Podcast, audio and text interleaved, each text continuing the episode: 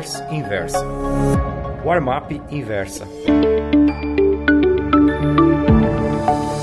Meus amigos, dei a minha newsletter Os Mercadores da Noite de anteontem um título provocativo. Bolsonaro, quem diria, Dilma. Estava me referindo ao fato do presidente ter postergado ou cancelado um aumento de 5,7% no preço do óleo diesel, fixado pela Petrobras na semana passada. Em resposta, recebi dezenas de mensagens de eleitores. A maioria gostou. Outros se manifestaram educadamente contra a minha opinião.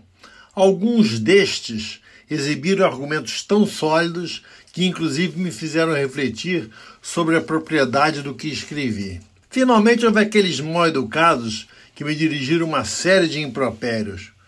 Pareciam até integrantes da Sturmabteilung dos anos 1930. Quem leu sobre a ascensão do Terceiro Reich sabe do que estou falando. Foram as famigeradas SA. Quando escrevi minha crônica, quis fazer uma crítica contra a mudança de política de preço da Petrobras de uma hora para outra, desconcertando os acionistas da empresa. Mesmo que mais tarde Bolsonaro volte atrás de sua decisão, o que pode ser que já esteja acontecendo. A estratégia da estatal precisa ficar bem definida, qualquer que seja ela.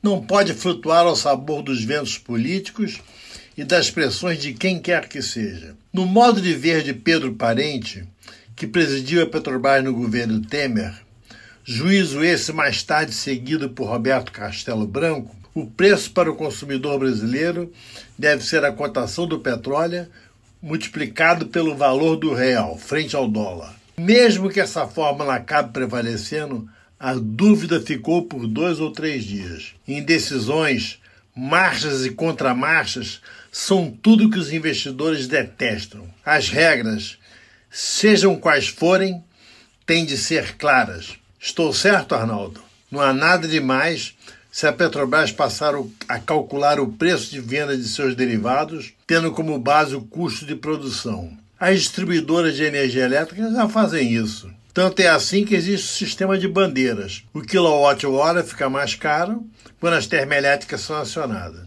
Nos Estados Unidos, as utilities, concessionárias de serviços públicos, funcionam assim. Há até um Dow Jones especial para elas. Trata-se do Dow Jones Utilities Average Components.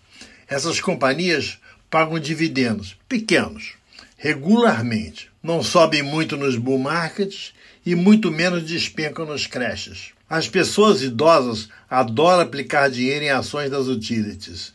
São uma espécie de caderneta de poupança. Gostou dessa newsletter? Então me escreva contando sua opinião no warmap.inversapub.com. Um abraço, Ivan Santana.